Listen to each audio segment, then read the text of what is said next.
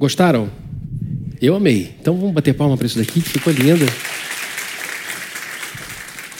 Milton fez esse vídeo, achei que ficou bonito demais, sobretudo porque para mim as imagens aqui elas têm uma, um valor sensorial. Eu não apenas lembro das coisas, eu sinto como eu vivi esses momentos. E ali nós temos imagens, né, bem do início. Nós não temos ainda as primeiras imagens. Eu espero um dia poder passar para vocês de quando as coisas ainda eram aqui no salão da Elsa, muito mais singelas. Mas temos imagens ali de Felipe, pequenininho, hoje já está terminando a faculdade dele de Direito na UF. Minha filha, ela já está lá casada em Portugal. E hum, a gente chegou aqui.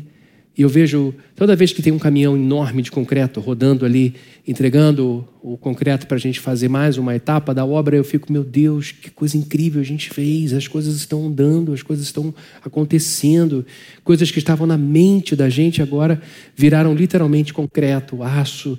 E eu fico feliz quando eu vejo aqueles vários funcionários da empresa de macacão trabalhando, as empresas entregando, a gente fazendo a economia girar e fico vendo quanta coisa boa essa igreja faz, quanta coisa boa a gente faz para a nossa cidade, para o nosso estado, para o nosso país.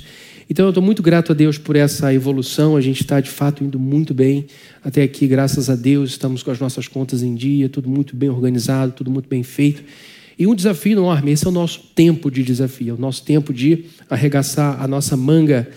E nós estamos usando um livro maravilhoso que veio à tona aqui a nós a exposição do livro de Esdras. Eu queria então que você acompanhasse a leitura do texto de hoje, que vai se dar dentro de um, de, do capítulo 6 do livro de Neemias. Nós vamos ler do verso 1 ao verso 9. Peço a você que procure aí o seu texto, ou que se não quiser procurar, pode acompanhar na projeção da sua tela e aqui também na igreja. Nós vamos projetar no vídeo wall.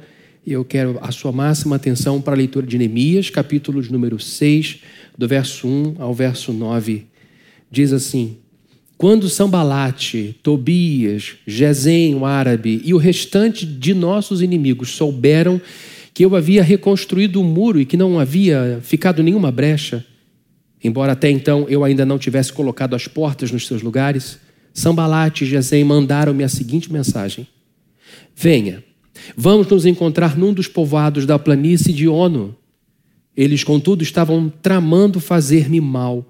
Por isso enviei-lhes mensageiros com esta resposta: Estou executando um grande projeto e não posso descer. Por que parar a obra para ir encontrar-me com vocês? Eles me mandaram quatro vezes a mesma mensagem e todas as vezes lhes dei a mesma resposta. Então, na quinta vez, Sambalate mandou-me um dos seus homens de confiança com a mesma mensagem. Ele tinha na mão uma carta aberta em que estava escrito: Dizem entre as nações, e Gesem diz que é verdade, que você e os judeus estão tramando uma revolta e que por isso estão reconstruindo o muro. Além disso, conforme dizem, você está na iminência de se tornar o rei deles e até nomeou profetas para fazerem em Jerusalém a seguinte proclamação a seu respeito: há um rei em Judá. Ora, essa informação será levada ao rei. Por isso, vamos conversar. Então lhe mandei esta resposta: nada disso que você está, nada disso que você diz está acontecendo, é pura invenção sua. Estavam todos tentando intimidar-nos e pensando, eles serão enfraquecidos e não concluirão a obra. Eu, porém, orei, pedindo, fortalece agora as minhas mãos. Só até aqui.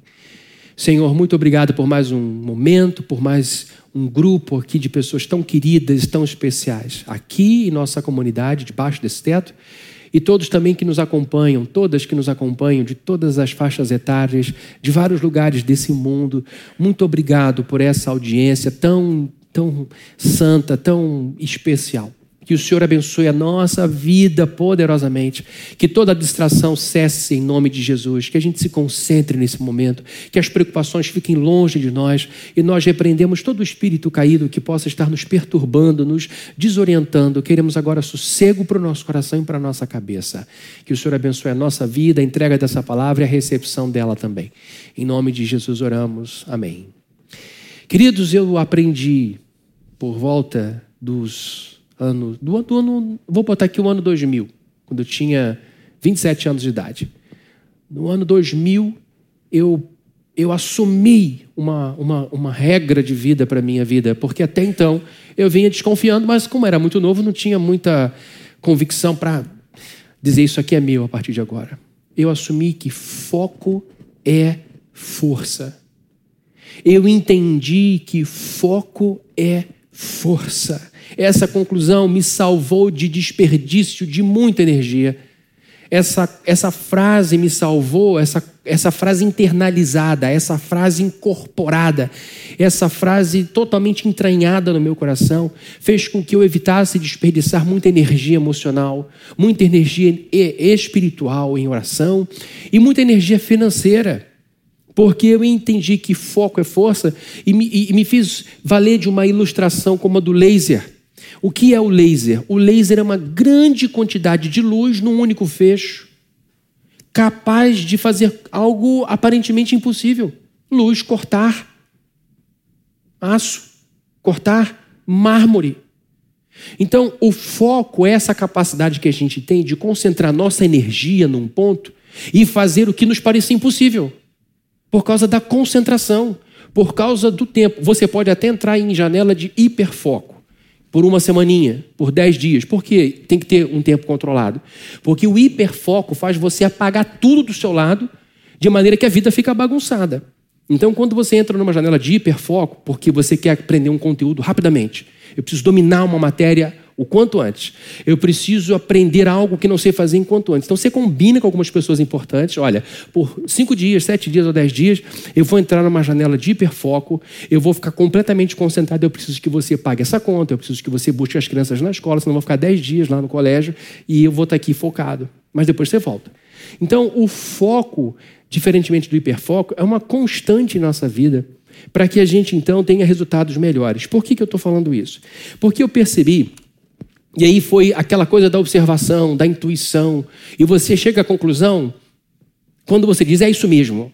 Quando você para de ficar buscando embasamento teórico e acredita na prática, porque aquilo de fato acontece, que aquela é uma posição verdadeira. Eu notei que as pessoas que chamavam a minha atenção, que, que me serviam de inspiração, não eram aquelas pessoas que faziam um monte de coisa ao mesmo tempo e ficavam sempre cansadas elas causavam até um, um, um tipo de, de, de, de é, atenção, me chamavam um pouco de atenção, mas quando eu olhava com um pouquinho mais de cuidado, eu percebia que elas iam largando muitas coisas pelo caminho.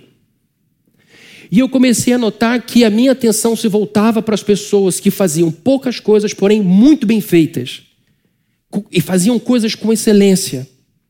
E aí eu percebi na vida dessas pessoas essa capacidade focal essa capacidade de escolher duas ou três coisas na vida e lutar por elas por tempo inteiro. E é muito interessante você notar que uma pessoa focada não é uma pessoa monótona que só faz alguma coisa, é alguém que faz tão bem alguma coisa que daquela coisa faz outras coisas muito mais lindas. É a pessoa que consegue encontrar, porque está observando, contemplando uma pequena parte da criação e descobre ali o que na correria ninguém consegue perceber. Então, pessoas focadas não são pessoas monótonas, sem graça, que não fazem nada demais. São pessoas que conseguem, talvez, tirar riquezas de um mesmo lugar de uma forma muito profunda. Então, queridos, eu entendi que logo cedo, e eu digo cedo porque eu, eu cheguei à conclusão aos 27, mas antes disso eu já trabalhava com foco. Antes disso, eu já estava focado na minha vida, no meu objetivo de plantar essa igreja. Eu tive vários convites para fazer outras coisas ao mesmo tempo. E as pessoas diziam, Fabrini, você. Eles viam a minha capacidade de empreender, de gerir, e falavam, você não quer ser diretor do seminário? Eu falei, não. Ah, mas você tem tempo sobrando. Eu falei, justamente para investir na igreja, porque se você me pegar e botar lá, eu vou dividir meu tempo e vou deixar comprometido algo que pode crescer muito. Tem potência para crescer, mas não cresceu ainda. E as pessoas não entendiam por que, que eu, com o tempo, entre aspas, sobrando, não me dedicava a outras coisas. E assim foi com um monte de coisa. Porque eu tinha foco. Eu queria chegar onde cheguei. Eu queria estar onde estou hoje. Então, queridos, o foco foi para mim um recurso de salvação. Porque o que não falta é estímulo nessa vida para a gente fazer um monte de coisa. E a internet explode a nossa cabeça com possibilidades, porque a gente encontra pessoas muito boas fazendo coisas muito legais, mas que são díspares, são coisas distantes. E a gente pensa que essas pessoas fazem tudo também, só que elas fazem algumas coisas muito bem feitas. Então eu percebi, graças a Deus, que as pessoas desfocadas, que as pessoas dispersas eram facilmente distraídas. Eram facilmente distraídas. Essas pessoas costumam deixar muitos projetos inacabados pelo caminho. Eu ficava bobo de ver como que algumas pessoas largavam pelo caminho projetos com diretoria consolidada, com CNPJ tirado. Pessoas que tinham prometido conferência disso, conferência daquilo outro, seja no meio religioso, fosse no meio secular. Pessoas que iam largando as coisas por aí, mas coisas muito complexas. E eu percebi desde cedo que essas pessoas iam perdendo o quê? Algumas coisas. Iam perdendo credibilidade. Essas pessoas iam perdendo, inclusive, apoio de colaboradores, porque as pessoas ouviam o seguinte: vem aí uma nova ideia. E esses colaboradores cansados pensavam: essa será a próxima ideia a ser abandonada daqui a um pouco de tempo. Então, as pessoas desfocadas, elas criam algum movimento, e dependendo da pessoa, que sabe fazer muito bem a venda da sua ideia, ela consegue manter todo mundo distraído das coisas que ela vai largando, porque ela faz tanto barulho que a gente não vê aqui perifericamente é, um, um, um, CNPJ largado, não vê ali do outro lado um pessoal abandonado, não vê ali uma diretoria que está pegando é, tempo no nada, e ela vai gritando, gritando, e as pessoas vão olhando até que eu percebi, peraí, mas e aquilo, e aquilo, e aquilo? Então essas pessoas passaram a ser não mais referência para mim. E quem me ajudou muito a teorizar e internalizar muito isso foi um autor americano chamado Jim Collins. Ele escreveu um livro chamado Empresas Feitas para Vencer. É um livro sobre excelência. Ele diz nesse livro que existe uma diferença entre um tipo de líder que faz com que uma empresa, uma organização religiosa, uma ONG saia de boa para o patamar de excelente. Ele então foi vendo as características desses líderes, dessas, desses homens, dessas mulheres que conseguem sair do bom e vão para o melhor. E uma das características dessa pessoa que consegue, que ele chama de líder número 5, é, esse livro, inclusive, eu releio com regularidade por causa da sua importância. É, o Jim Collins foi professor de administração da Universidade de Stanford, na Califórnia. Ele, ele aponta que uma das características para pessoa, da pessoa focada é que ela se assemelha a um porco-espinho. É um capítulo do livro. Como é que é o porco-espinho? Ele compara com a raposa. A raposa é um animal arisco, rápido, esperto, enquanto que o porco-espinho é um animal sem graça, lento e que vai sempre no mesmo passo. Então ele diz que enquanto a raposa dá mil voltas para atacar o porco-espinho, toda vez que ele é atacado, ele para, se enche, espeta, a raposa desiste, ele vai e continua. O porco-espinho, então, continua sem graça, feio, espinhudo, andando, até que mais uma ameaça acontece, mais um movimento acontece em sua frente, ele para, se estufa, espeta e continua. Então ele diz que os líderes número 5 são essas pessoas sem graça, são essas pessoas que caminham sempre do mesmo jeito.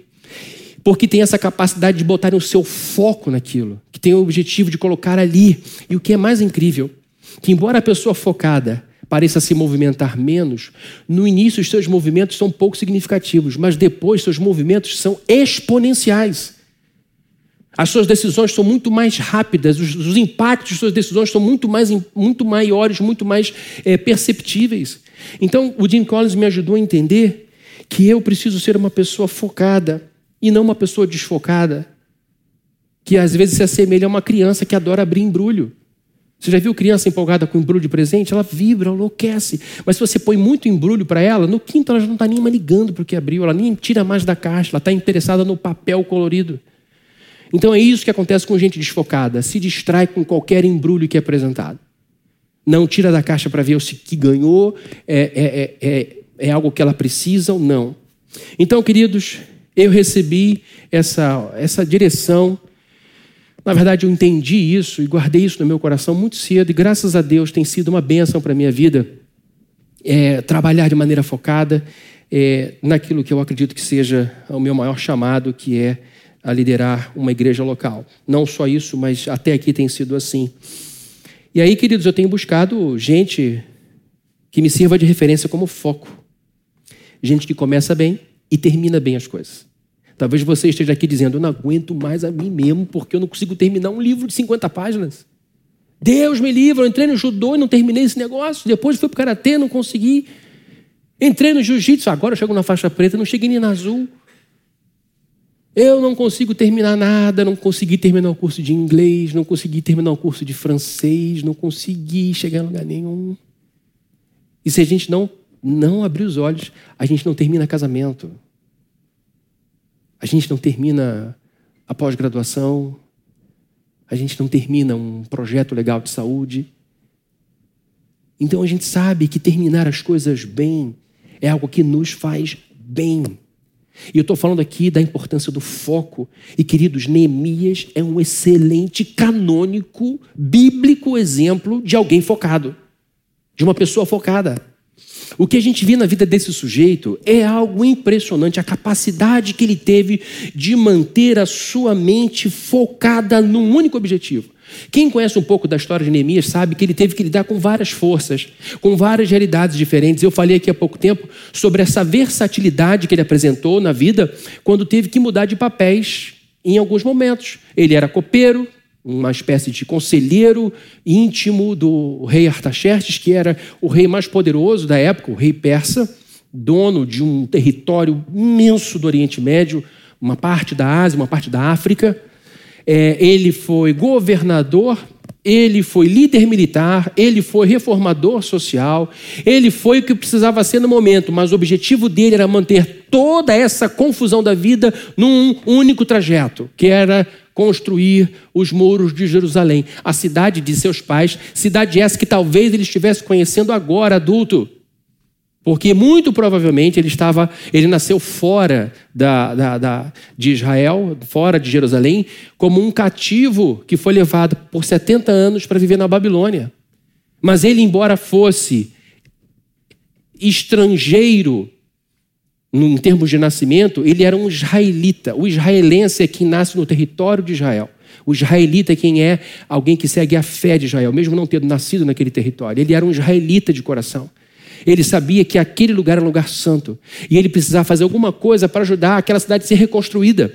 E agora ele se vê numa posição em que tinha muito dinheiro, segundo alguns historiadores, Neemias era muito rico, ele era muito poderoso, e eu vou dizer por que ele era rico, talvez não hoje, mas ele bancava a alimentação de mais de 150 pessoas todos os dias, e ele abriu mão do salário de governador e pagou pelo resgate de vários, de vários é, judeus que estavam escravizados, então alguém que botou sua própria riqueza à disposição do progresso de Israel, de Judá, e agora este homem se vê envolvido numa grande confusão, com foco. E eu disse, ele é um homem focado, que, embora tendo que lidar com muitas forças diferentes, é conhecido por nós por uma obra. Pelo que este homem é conhecido? Pela construção dos muros de Jerusalém. E esses muros eram importantes porque sinalizavam para as pessoas que Israel estava se refazendo. Para quem não conhece bem essa história, Israel tinha sido destruída pelo Império Babilônico e tinha sido levada como escrava para a Babilônia, onde hoje fica o Iraque, e lá viveu por 70 anos. E depois da libertação, até a, a volta completa de todos os períodos, foram quatro retornos, vão-se 100 anos. Então, Neemias está fazendo um retorno com as últimas parcelas de pessoas que estão voltando da Babilônia para a terra de Jerusalém e isso se dá num arco de 100 anos. E o povo que saiu deixou a terra aberta. E enquanto estavam longe, nesses 70 anos, estrangeiros foram tomando, foram ocupando o espaço. E aqui estão Sambalate, Gesem, Tobias e outras pessoas de outras nações querendo tomar posse de Jerusalém. E mais uma vez eles estão vivendo esse pesadelo, porque quando saem com Jacó por um período de sete anos de fome, e deveriam ter voltado assim que a bonança voltasse. Eles ficam 400 anos como escravos no Egito. Quando voltam para Jerusalém, eles encontram cananeus, jebuseus, ferezeus, povos de várias outras nações ocupando o território que era deles. Eles tiveram que tomar aquilo na base da guerra. Foi com Josué. E pela segunda vez eles estão tendo que expulsar essas pessoas. E não se, e não se deu esse, é, é, é, é essa tirada dos estrangeiros, não se deu em combate mas com muito embate. E agora Neemias está tendo que lidar com a reconstrução da muralha. Primeiro, eles reconstruíram o templo. Zorobabel foi enviado primeiro é, por Ciro, e lá ele libera uma grande quantidade de dinheiro, eles constroem, depois de um bom tempo, um arrasta-arrasta danado, por causa dos estrangeiros que não queriam abrir mão da terra que não era deles, eles conseguem finalizar o templo. Depois, numa segunda leva, Esdras vem para ensinar levitas e fazer uma reforma educacional, porque o povo tinha se perdido justamente por falta de educação. Então ele diz o seguinte: o nosso povo está aqui nessa situação de penúria porque nós negligenciamos os livros da lei. E esse, como um grande professor que foi, Esdras, um grande escriba, ensina de novo o pessoal para que o povo não incorra outra vez na mesma situação. Mas a obra precisava ser finalizada com o fechamento da cidade, porque a cidade estava vulnerável, eles não tinham controle nenhum. E é justamente esta obra na qual Neemias se envolve. Então, queridos, estamos vendo um homem que está fazendo a parte dele. E agora, depois de um pico de tensão, quem teve aqui semana passada lembra do que eu falei, eu espero que tenha isso na memória. Eles quase entraram em guerra contra Sambalat, contra Gesem, Tobias, por quê? E os estrangeiros estavam vendo que eles estavam avançando, que eles estavam avançando e começaram a perceber: esse pessoal vai acabar conseguindo o que eles estão dizendo. E começa a chegar notícia para Neemias. A cidade estava aberta, estava todo mundo misturado, e então eles começam a ouvir coisa do tipo: olha, daqui a pouco vai estourar uma guerra contra a gente. Nós temos que nos preparar para uma guerra que vai brotar do nosso lado, porque não tem como saber quem é por nós e contra nós. E Neemias então institui o seguinte: olha só, a partir de agora, todo mundo aqui, todo peão de obra, incluindo a mim mesmo, todo mundo agora é soldado. Você vai trabalhar com enxada na mão direita e espada na mão esquerda. E você vai ter um olho na obra e outro no inimigo. Nós somos poucos, o muro é grande e quando tocar a trombeta aqui em algum canto, todo mundo corre para lá porque lá está pegando fogo. Vocês imaginem de uma hora para outra a coisa começa. E Neemias não para a obra, ele continua. E chega agora a notícia de que o povo está exausto. Além da iminência de uma guerra, o povo diz: Nós não vamos aguentar, tem muito entulho, não tem como tirar isso daqui. Esse era o, esse era o cenário dele. Então, quando a gente chega num agravamento, quando a coisa quase explode, graças a Deus a guerra não acontece. E aí, quando a gente pensa, vai ter sossego? É sossego que acontece? Não. A infernização continua. Vejam, queridos, aqui no capítulo 6, como é que a coisa muda. Vejam comigo os versos 2, 3 e 4 que, vai, que vão ser projetados aqui para a gente. Sambalate e Gesem mandaram-me a seguinte mensagem. Gente, acabou a tensão, não tem mais guerra, esse negócio murchou, graças a Deus. Neemias então vai embora. Daqui a pouco chega isso aqui. Sambalate e Gesem mandaram-me a seguinte mensagem. Venha, vamos nos encontrar num dos povoados da planície de Ono do nada vem um sujeito, um motoboy, para lá, abre o baú, pega uma carta, olha, isso aqui está vindo de Sambalate. O que, que é isso? Venha tomar um café conosco na Moreira César. Paulo Gustavo. Né? Perguntam para mim, onde é que fica Paulo Gustavo? Fica na Moreira César. É só chegar lá, você vai encontrar. É... Vamos tomar um café na planície de Ono. E ele olha aquilo e diz assim: como assim? Os caras que estavam infernizando ele agora estão chamando ele para um café. E ele diz: Eles, contudo, estavam tramando fazer-me mal. Eles, contudo, estavam tramando algo ruim contra mim. Nós não encontramos aqui o que talvez encontrássemos no coração de alguns crentes, que passando pelo que Neemias passou, pudessem dizer: é, eu acho que eu vou sim tomar um café com eles. Quem sabe eles não mudaram de ontem para hoje? Ah, eu, eu vou sim. Onde é que é? Na Moreira? Em qual lugar? Qual cafeteria? Vamos lá.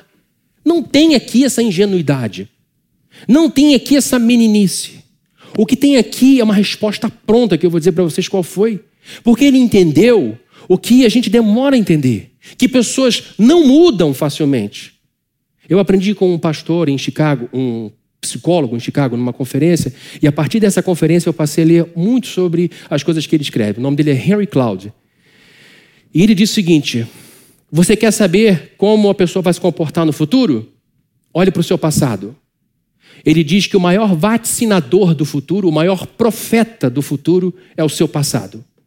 E ele diz isso sem medo de errar, é um homem muito experiente, porque ele diz que as pessoas só mudam com trauma. As pessoas não mudam voluntariamente, não mudam em sua essência. É lógico que a gente muda de roupa, é lógico que a gente muda de cor de carro, mas no que é na essência, a gente só muda depois que uma fratura acontece. Depois que a gente é mandado embora, depois que alguém é, é, despede a gente, depois que a gente é, é, é jogado fora por uma pessoa que a gente amava, depois que a gente vê um filho morrer, depois que a gente vê um filho quase morrer, depois que a gente quase morre, ele diz que a pessoa só muda quando a psique dessa pessoa é fraturada. E o que aconteceu na história de Neemias com esses caras aqui, de quase de um dia para outro, que justificasse essa mudança no comportamento de Neemias? Eu estou dizendo isso porque tem muito cristão bobo que fica na vida, eu vou falar isso com todo o carinho do mundo, em nome de Jesus, como capacho de gente ruim, aceitando tomar café com gente que só lhe faz mal. Não, a pessoa não apresenta nenhum sinal de mudança, nenhum sinal de arrependimento, nenhum sinal de compaixão, nenhum sinal de que vai mudar, e você vai, eu acho que agora é a hora.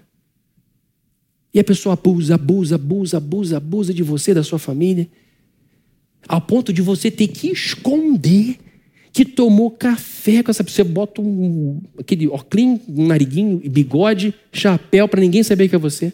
Porque você não tem coragem de dar uma resposta pronta para essas pessoas que vão de novo fazer alguma coisa ruim. Gente, gente ruim não faz coisa boa. Ainda que diga coisa boa. Tá bom? Então, eu estou falando isso daqui do púlpito da igreja para a gente acabar com todo o romantismo bobo que faz com que a gente entre, às vezes, de corpo inteiro na maldade de alguém. Então ele diz: Contudo, eles estavam tramando fazer-me mal. E vejam só, no verso 3 a resposta: Por isso enviei-lhes mensageiros, o mesmo motoboy que veio e voltou com a resposta. Olhem só a resposta dele. O que, que ele está fazendo? Olha que a resposta é uma pessoa focada. Estou executando um grande projeto e não posso descer. Porque para por que parar a obra para encontrar-me com vocês? Queridos, aqui está a resposta de alguém que estava ocupado com algo grandioso. É gente desocupada que ocupa os outros. É gente desocupada que perturba os outros. É gente que não faz nada, que faz os outros chorarem. Então, aqui está um homem até aqui de trabalho para fazer, dizendo o seguinte: eu não tenho tempo para isso. E é importante, outra coisa que a gente aprende aqui de gente focada, é que quando a gente diz não para uma coisa, talvez não como aqui, mas uma coisa importante, é porque a gente está dizendo sim para outra mais importante.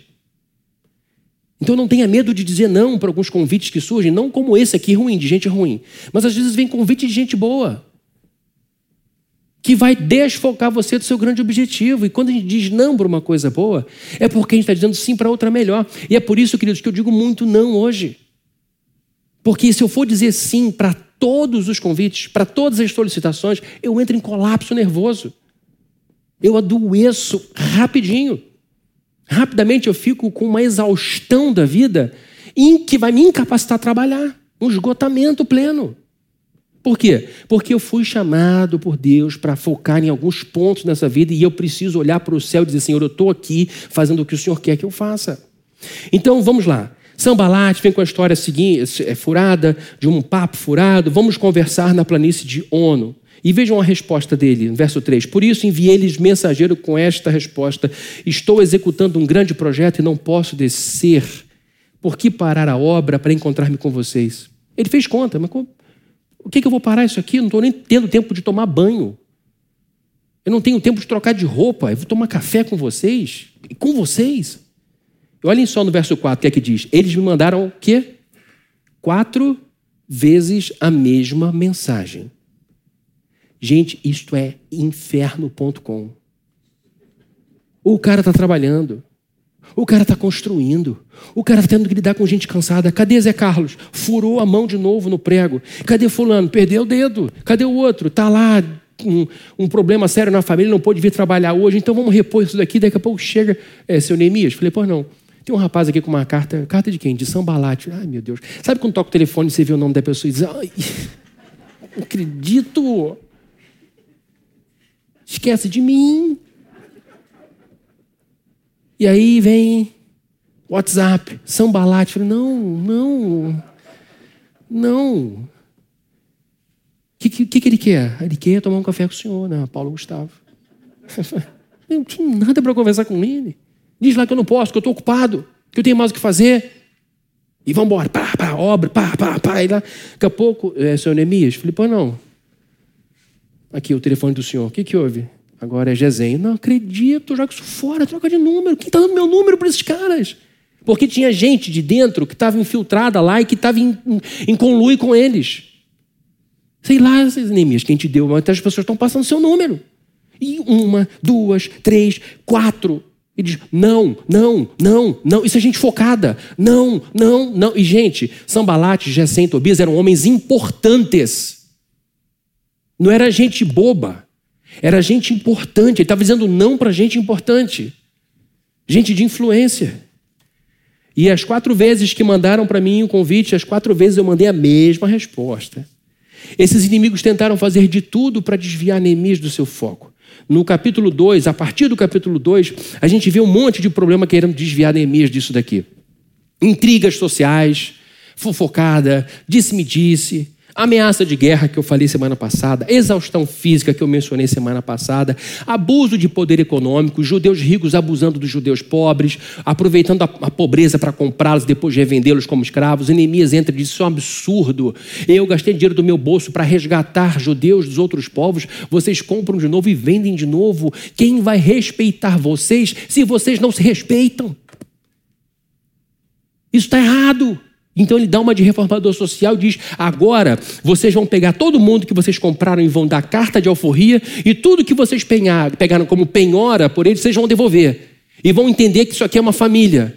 E que a gente não tira proveito de irmão do jeito que vocês estão aproveitando. Dá essa bronca e todo mundo diz: tudo bem, nós vamos fazer. Como você está dizendo. E tudo isso num curto espaço de tempo, debaixo dessa campanha difamatória, caluniadora porque a obra foi concluída em 52 dias.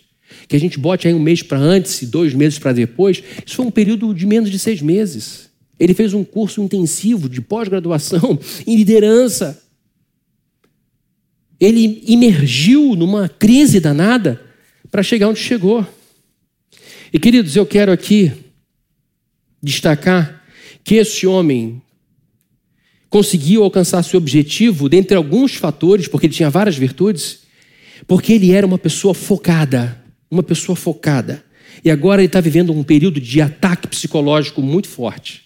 Guerra psicológica é uma coisa muito forte. A opinião de algumas pessoas pode travar a gente. Tá você para tomar uma decisão e não toma porque seu pai pode não entender. Isso é uma guerra psicológica. Tá para você para tomar uma decisão e fica temendo porque acha que sua mãe vai ficar magoada. Porque você está indo num caminho contrário ao que ela te disse para não seguir.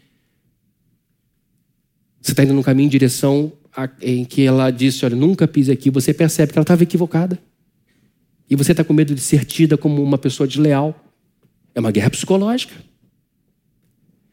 Então, ele está aqui debaixo de uma guerra psicológica muito grande, muito intensa. E, queridos, eu quero ressaltar outra coisa importante, que além de focado, ele, Neemias é uma pessoa que construiu uma vida sensacional. E aqui minha admiração por ele cresce superlativamente, porque ele construiu o muro levando martelada atrás de martelada nas costas sem parar. Neemias não está assim, ah, meu Deus, minha vida aqui como copeiro de Artaxerxes está uma maravilha, eu estou com muito dinheiro, eu estou com muito tempo, com muita cabeça, e agora eu vou fazer um projeto redondinho, nada de mal vai acontecer. Então ele entra e os planetas todos se alinham e tudo acontece sem nenhum tipo de turbulência. Não.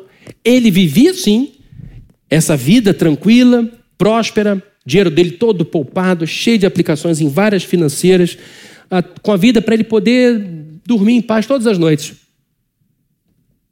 Até que Deus põe um coração, um peso no coração dele. Ele diz: Não, não está certo, eu aqui, meu povo lá, a situação está ruim. E ele entra numa confusão. E quando ele começa o projeto, ele não tem noção dos problemas que vai encontrar, ele não tinha feito consultoria antes para dizer: olha, você vai ter Gesem, vai ter Sambalate, você vai ter Tobias, você vai ter confusão, nada disso. Ele descobriu isso fazendo. E mesmo assim, ele não parou. Ele foi lá, recebendo todos esses golpes. E enquanto recebia os golpes, ele foi construindo o muro. Enquanto ele ia sendo agredido, ele ia construindo o muro, até que o muro acabou. Até que a obra terminou até que ele voltou conforme tinha prometido para a Babilônia e depois ele regressa outra vez com uma nova leva de judeus. O que eu quero dizer é que enquanto Neemias construía o muro debaixo de tantos golpes traiçoeiros, debaixo de tantos golpes da vida, ele ia construindo, além do muro, a sua própria vida sensacional. E isto é o retrato da sua vida. Deus, eu não tenho um refresco. Quando um filho fica bom, o outro adoece. Quando um está bem, o outro fica ruim, Senhor. E eu tenho que dar conta disso tudo. Eu tenho que dar conta da empresa. Eu tenho que dar conta da casa. Eu tenho que me dar um refresco. E às vezes o refresco não chega. E enquanto você resolve esses problemas, enquanto você constrói a muralha da sua família, enquanto você constrói a muralha dos seus filhos, enquanto você constrói a muralha da sua carreira, enquanto você constrói a muralha da sua inteligência, você está construindo uma vida sensacional. E você não percebe o quanto forte você já é hoje, porque você não parou. Porque apesar de todos os golpes que leva, apesar de todas as traições, apesar de todas as dificuldades, você continua acordando, dizendo: Eu vou para esse dia. Isso não é sensacional? Você não conseguiu chegar até aqui? Palmas para você. Ninguém diz amém, gente. Pelo amor de Deus, você tem que, cele... você tem que se auto-celebrar, dizendo o seguinte: eu cheguei aqui. Eu, só Deus sabe como eu terminei essa faculdade. Livro na mão, bebê amamentando do outro. Só Deus sabe, porque houve uma época em que eu pagava uma conta e não pagava outra. E corria aqui, atrasava outra ali. Foram anos assim. Chegava no fim do ano, eu tentava acertar tudo, vendia um negócio. E hoje a sua realidade é completamente diferente. Você comprou a sua casa, você se formou, criou a sua família. Por quê? Porque Deus te deu essa capacidade de continuar construindo a vida, mesmo quando a vida tenta ser tirada, arrancada de você. Neemias é esse exemplo.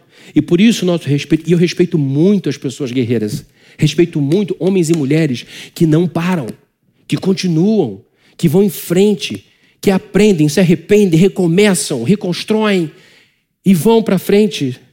E Neemias nos ensina que uma vida sensacional é uma conquista e não uma herança. Herança eu recebo no cartório. Uma vida sensacional não se passa assim. Você pode receber patrimônio, mas felicidade ninguém recebe no cartório. Ó, os seus pais morreram, meus pêsames, e eles deixaram aqui 18 anos de felicidade incondicional. É só assinar aqui que a partir de agora a felicidade dos seus pais passa a ser a sua felicidade. A vida sensacional que eles tiveram, um casal maravilhoso que foram, agora vocês têm por direito, por 18 anos, de usufruto de um casamento maravilhoso. Isso é ridículo. Você pode receber o carro, o apartamento, o dinheiro, mas uma vida sensacional é uma conquista e não uma herança. Na vida, a gente só vive de três formas. Ou eu multiplico o que eu recebi, e todo mundo recebe alguma coisa. Ah, mas eu recebi pouco. Vamos imaginar que tem uma chata aqui, um chato aqui. Vendo a gente de longe, de outro país.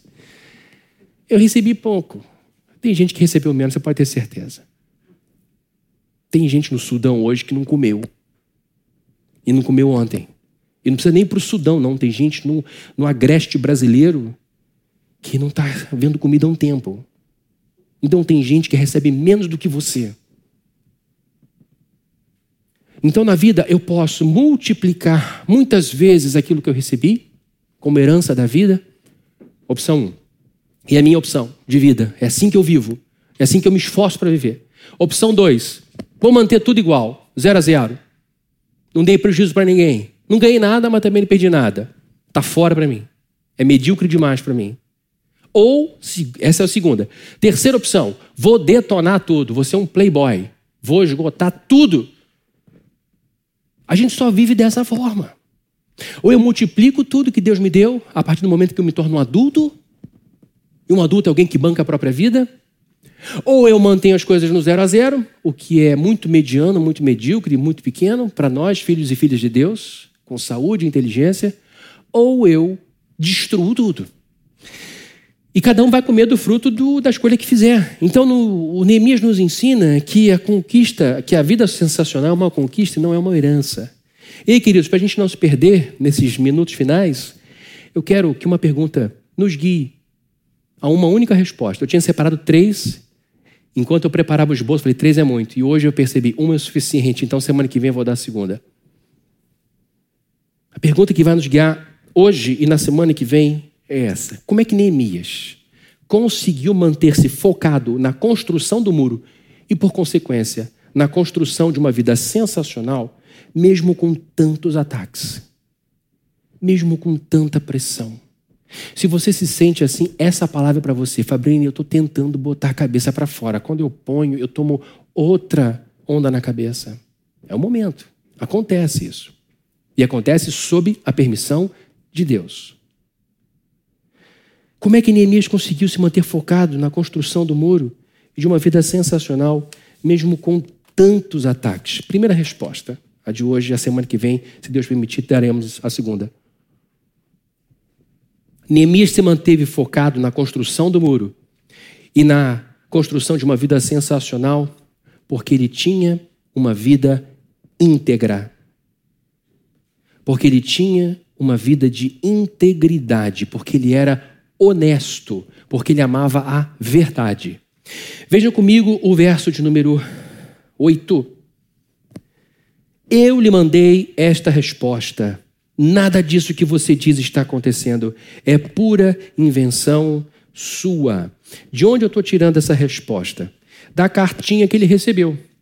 Neemias recebeu uma quinto, um quinto convite. Não satisfeitos, não satisfeitos, Chega de novo o motoboy, já pedindo desculpa, desculpa, mas eu sou aqui apenas um funcionário. Não, não, não odeio o mensageiro. E aí ele chega e diz o seguinte: eu tenho uma carta aqui que eu preciso ler. Olhem só o que, que a carta dizia agora, depois que ele dá quatro vezes a resposta não. Que estava escrito, verso 6, vai ser projetado aqui. Obrigado. Dizem, olhem, eu detesto isso, mas tá. Dizem entre as nações e Gesem diz que é verdade, Gesem devia ser uma pessoa de muita credibilidade. Gesem, embora sendo um mentiroso patológico, ele devia ser uma pessoa de muita credibilidade e respeitabilidade social. Por isso que o nome dele está autenticando esse negócio. A carta foi enviada por Sambalate. Estava tudo em conluio. Dizem entre as nações, o problema já ficou internacional.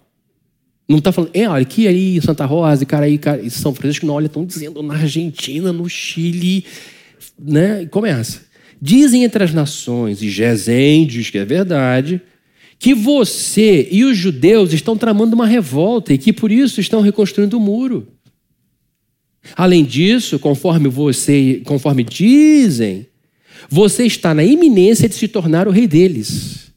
E até nomeou profetas de 1,99 para fazerem em Jerusalém a seguinte proclamação a seu respeito: há um rei em Judá.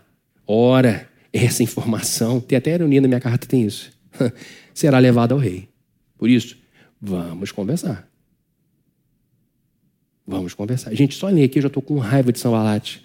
Com raiva desses caras. O sujeito está trabalhando. Neemias está lá. Meu Deus, esses caras não me dão sossego. Eu só quero fazer a minha parte. Lembra da escolinha do professor Raimundo?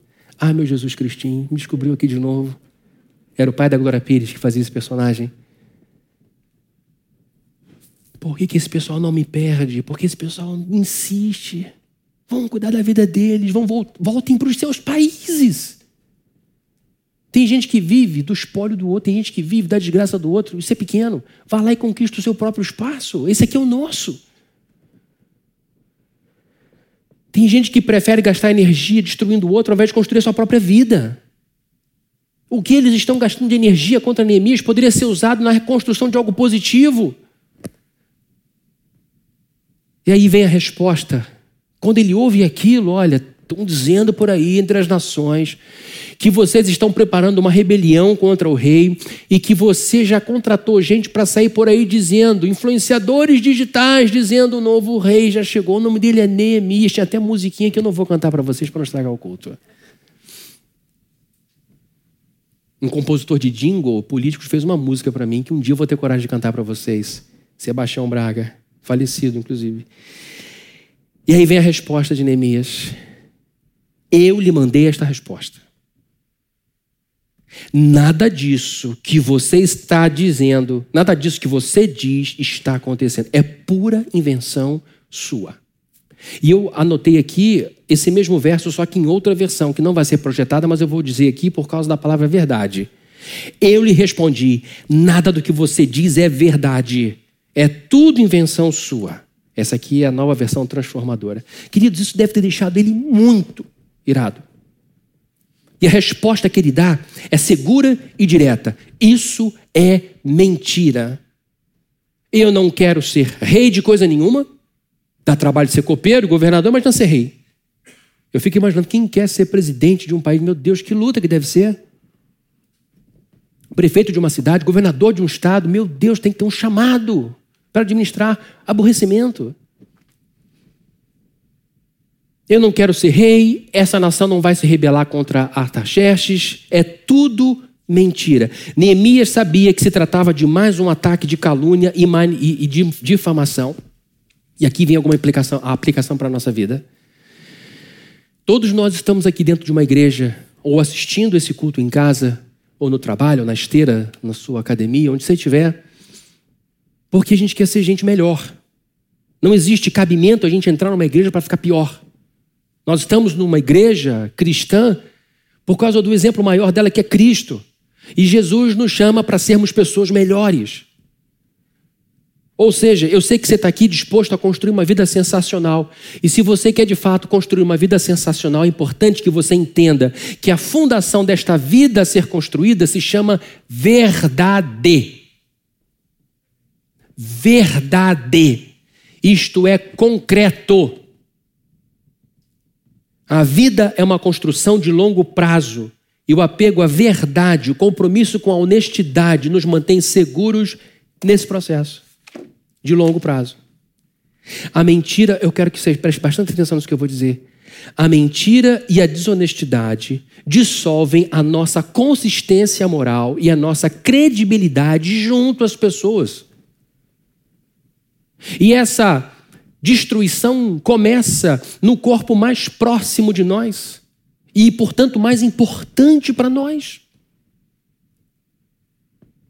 A verdade e a honestidade firmam o nosso caráter como concreto, enquanto que a mentira e a desonestidade firmam o nosso caráter como uma gelatina.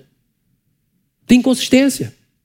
Pega lá uma gelatina, bota numa forma bonitinha, redondinha e fica brincando com ela assim. No grego é trululum. Brinca com ela, fica. Se você ficar num dia de verão brincando com ela debaixo do sol, o que, que vai acontecer com a gelatina? Ótima essa participação de vocês, rápida. Vai derreter. E é assim que é o caráter de uma pessoa que pauta a sua vida pela desonestidade. Não suporta o calor da vida. E muita gente esconde a sua falência dentro de casa. Porque dizem: eu entro na sala do CEO tal, eu converso com o governador tal, eu, a hora que quero, telefono para o desembargador tal, mas não entra no quarto do filho. Já está no oitavo casamento. Ninguém suporta essa vida. Paga pensão para 30 pessoas, olha o exagero aqui chegando, mas a verdade é que a pessoa destrói a sua vida. E não adianta dizer que é muito bom numa área e muito ruim na outra, porque vida boa é uma vida simétrica. Sucesso profissional não serve para justificar fracasso familiar.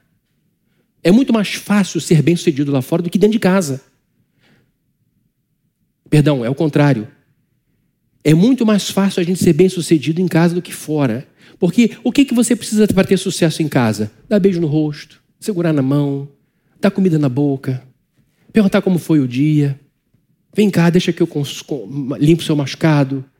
Como é que você tirou nota? Qual nota que você fez hoje? Ensinar a dever de casa. Essas coisas são básicas, simples. Baratíssimas. Do ponto de vista financeiro. Então, se você falha nisso, na coisa mais básica, eu não acredito muito nos outros, porque, porque esses laços são muito fortes e são muito difíceis de serem quebrados. E quando um filho diz para um pai, eu te detesto, é porque o pai eu, eu não quero ficar aqui julgando de longe, não. É porque ele deve ter feito muito esforço para levar um ser que é feito para amá-lo, dizendo: Eu te odeio. Eu te odeio, mãe, eu te odeio, pai. Então, queridos, o que eu quero dizer é que uma pessoa que baseia sua vida na verdade, na honestidade, vai ser capaz de construir um caráter que tem como grande capacidade conquistar os corações das pessoas mais importantes desse mundo mais importantes desse mundo. A verdade e a honestidade firmam o nosso caráter como concreto, enquanto que a desonestidade e mentira firmam o nosso caráter como, caráter como uma gelatina. A construção de uma vida sensacional exige de nós foco em valores morais, como honestidade, verdade, integridade, lisura. Eu sei, começando comigo, Fabrini, meu CPF, é impossível a gente ser 100% virtuoso. Impossível. E eu detesto moralismo. Aquela pessoa que olha para os outros dizendo eu sou melhor do que ele porque eu não faço o que ele faz, não faço o que ela faz. Porque eu sei o que eu posso fazer de errado, o que eu já fiz de errado. E o que eu não fiz pela bondade de Deus. Então, o problema meu com o religioso moralista é porque ele não está jogando luz com a sua retidão sobre Jesus Cristo. O moralista arrogante, pedante, que é uma figura completamente dispare de Jesus Cristo, que é a pureza moral, mas era a humildade encarnada, é que o moralista ele pega a Bíblia para jogar luz sobre si, para dizer: olha como eu sou bom, olha como eu sou honesto, olha como eu sou generosa, olha como eu sou verdadeiro. Enquanto que um cristão realmente pautado sobre a ética da Bíblia diz: olha como a Bíblia me fez bem. Olha como Jesus é maravilhoso, porque isso é só um reflexo dele. O moralista joga luz sobre si. O cristão reto joga luz sobre Cristo, dizendo assim: Olha, você está vendo alguma beleza na minha vida? É por causa da Bíblia. É da sabedoria que vem de Provérbios, é a sabedoria que vem da vida do rei Davi, é da sabedoria que vem de Jesus de Nazaré, é da sabedoria que vem de Maria, mãe dele, é da sabedoria que vem de Paulo, é da sabedoria que vem de toda essa gente que está na Bíblia. Você vai ficar com alegria, mas vai repassar glória. O pedante religioso fica com tudo, engole tudo, com pena e tudo. Então, queridos, a gente deve sim buscar uma vida correta, reta, porque de fato é isso que a gente vai viver, a consequência das nossas escolhas. Eu estou dizendo isso porque se Jesus é de fato a pedra sobre a qual, a rocha sobre a qual estamos fundamentados, não tem cabimento a gente criar sobre ele uma vida de mentira. Qual é o sentido de dizer-se cristão, de estar num lugar como esse e não pautar o seu dia a dia por aquilo que sai da boca dele, não tê-lo como exemplo prático de vida? Verdade firma o nosso caráter como concreto, mentira firma o nosso caráter como gelatina. Com qual dos dois você tem trabalhado o seu caráter? Neemias sabia, preste atenção, queridos. Neemias sabia com todas as células do seu corpo que os seus inimigos estavam mentindo. Não era nada daquilo. Era tudo invencionice, era tudo uma campanha inescrupulosa inconsequente de homens mentirosos, incendiários, inconsequentes que estavam querendo minar o coração dele, querendo minar o coração das pessoas, colocando medo em todo mundo. Vocês estão sendo vistos pelas nações como alguém que está preparando uma rebelião. Imagina o pessoal dizendo: Ah, não, pelo amor de Deus, eu não, eu não quero rebelião, não quero confusão para mim. Daqui a pouco a gente vai estar tá vendo aqui os exércitos de Artaxerxes arrebentando com tudo. Vamos parar com essa história, eu não quero saber disso. Era isso que eles queriam. E tem gente que faz isso com você até hoje. Ó, oh, se você continuar nesse projeto, se você entrar nessa história, se você seguir esse povo, vai dar isso de errado. As pessoas ficam enchendo você de medo porque elas não querem progredir na vida. Elas vão encher você de medo, vão inventar história. E Neemias administra uma força mental incrível e diz: Isto tudo é mentiroso. Então ele sabia com todas as fibras do seu corpo que ele estava com a verdade e que os seus inimigos estavam com a mentira. Gente, quando você e eu sabemos que estamos com a verdade, como é que a gente fica? Firmes. Quando alguém questiona uma atitude nossa e lança uma maluquice semelhante a essa, dizendo você está mentindo, gente, a gente é tomado por uma indignação ao mesmo tempo por um reforço de vontade, de maneira que a gente entende que a mentira alimenta a nossa bravura. A verdade alimenta a nossa bravura. A verdade alimenta a nossa coragem, a verdade alimenta a gente para o trabalho. Por isso eu estou dizendo que ele conseguiu construir os muros, que ele construiu uma vida maravilhosa, mesmo apanhando, apanhando, apanhando, porque dentro dele havia concreto, integridade. Ele não estava ali brincando, ele não estava mentindo para as pessoas. Ele disse: Eu estou aqui bancado por Artaxerxes. Eu estou aqui dando exemplo com a minha vida. Eu estou aqui dizendo que eu amo vocês e que eu amo essa história. E quando ele começa a apanhar, ele resiste, porque dentro dele havia verdade. E foi por isso que muitos cristãos morreram no início da igreja, por 300 anos. Porque eles sabiam que era verdade, que Jesus tinha ressuscitado. Eles sabiam, os primeiros cristãos, os primeiros os apóstolos, os primeiros cristãos da igreja primitiva, eles estavam sendo mortos a rodo. E por que, que ninguém dava atrás? Por que, que as pessoas continuavam dando suas vidas? Porque ninguém os convencia do contrário. Pedro falou: Eu vi com os meus olhos o ressurreto. Então, queridos, quando a verdade se entranha dentro de nós e, faça, e passa a fazer parte do nosso ser, o nosso caráter ganha força. A palavra virtude vem do latim virtus, que significa força. Uma pessoa virtuosa é uma pessoa forte. Forte para quê? Para aguentar isso. Porque quando você toma uma decisão de ser diferente, você sai de um ecossistema. Vou falar sobre isso daqui a algumas semanas. Todo ecossistema busca equilíbrio. E quando você percebe que o seu ecossistema é ruim, e você começa a querer mudar, o ecossistema começa a reclamar: opa, opa, opa, tem alguma coisa errada aí. Ou você se adequa de novo e para e desiste do seu sonho, ou você tenta mudar o ecossistema e apanha, ou você sai dele. Então, quando você descobre que existe uma possibilidade para sair da miséria, da pobreza, da mesquinharia, da, da mentira, do adultério, dessa vida barata de esquina, você vai estar saindo de um ecossistema, vai estar se movimentando no ecossistema e que as pessoas vão martelar você, porque você está causando desequilíbrio na esquina. Você está causando confusão no boteco. Você está causando confusão na maluquice. E as pessoas vão dizer aqui dentro, na bagunça, é para continuar na bagunça. Aí quando você começa a mudar e começa a alterar algumas coisas, você começa a mexer e incomodar pessoas que estão acomodadas no ecossistema, você vai apanhar. Quando é que você consegue ou mudar o ecossistema, que é muito difícil, ou sair dali? Quando você tem firmeza de que a verdade está com você, que existe sim um caminho diferente, que dá para ser sim casado para o resto da vida, que dá para ser sim ser um excelente pai, que dá sim para recomeçar a vida, que dá sim para começar tudo de novo, que dá sim, mesmo depois de tantos anos vivendo de maneira torta, você começar a vida de novo em Cristo e viver os melhores anos da sua vida.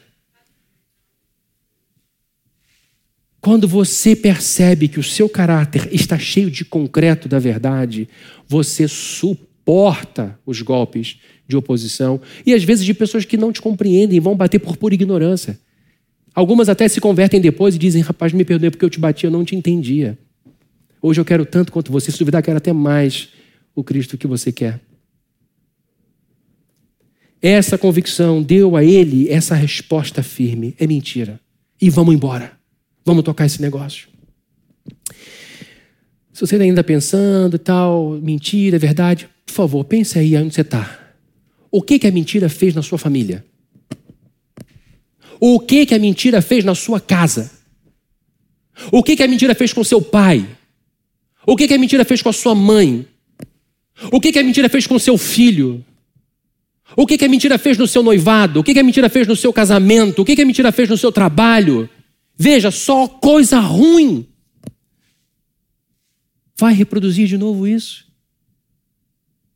Quem disse que você é escravo disso? É hora de você dizer o seguinte: vou botar meu barco em outra direção. E vou apostar na verdade. Pode ter certeza, você não vai se arrepender. Aposte em Jesus Cristo. Eu sou o caminho, a verdade e a vida. E ninguém vai para lá para cima se não for por mim. Apostar em Cristo, apostar na verdade de Jesus, apostar na verdade da, da Bíblia, apostar na verdade em si, é um recurso que nunca desaponta. A mentira nos oferece voos de galinha. Você já viu galinha voando? Ninguém viu galinha. Vou, vou, vou dizer, a galinha é um, um, é voo de galinha, é uma coisa espalhafatosa, barulhenta e curta né? Vai daqui para lá. É só para fugir de uma confusão. A mentira oferece voos longos, mas não passa de um voo de galinha. Às vezes vem uma situação, Fabrini, aconteceu isso, eu falei, isso é voo de galinha. Ou não é voo de galinha. É um voo rápido, barulhento, mas passa logo. É isso que a mentira oferece para gente. Voos curtos, alegrias curtas, muito barulho, muita luz, muita energia, muito sentimento mas que acaba logo depois. Começa na sexta termina na segunda. Com você, muito pior na segunda do que tá, estava na sexta. A verdade estrutura famílias. A verdade constrói carreiras. A verdade fortalece reputações. A verdade vale mais do que ouro e prata. A sua palavra tem o peso da verdade que você carrega dentro de você. E chega uma hora que as pessoas dizem: se é para Fulano, pode levar, pode fazer, está resolvido. Porque ela é uma pessoa da verdade. Ou, como já aconteceu, Fabrini, Fulano falou isso. Quem falou? Fulano. Esquece. Esquece. Não tem peso nenhum. É como o sambalate, fala, fala, fala, fala, e não muda nada. Mas isso é uma escolha diária, uma opção pela verdade. E como é que você opta pela verdade? Pensando em tudo que a mentira fez de ruim por você. De tudo que você perdeu na vida por causa de mentira. Ou de tudo que você sofreu porque mentiram para você. E que você diga: Eu não quero saber de mentira e nem de andar com gente mentirosa. Porque essas pessoas fazem o ruim parecer bom. Terminando quase a introdução, gente. O que eu quero nessa noite é simplesmente dizer que construir uma vida sensacional é muito difícil. É muito difícil. É muito complicado. Dá vontade de desistir várias vezes. Que adianta ser honesto? Que adianta fazer tudo certinho quando a gente percebe que fulano do lado faz tudo errado, dá tudo certo na vida dele? Mentira, ele esconde um monte de coisa, ela esconde um monte de coisa a gente que trabalha conhecendo os intestinos da cidade, pastor, delegado, médico, essas, essa turma toda conhece o que acontece nos bastidores da cidade, nos intestinos de uma cidade. As pessoas escondem muito bem. Muito bem. Se você quer ter uma vida sensacional, se você quer ter uma vida sensacional, você precisa ser como Neemias, apostar na integridade, na verdade, porque quando vier a tribulação, você vai se abrir para Deus e vai dizer: Tu és minha testemunha. Tu és minha testemunha.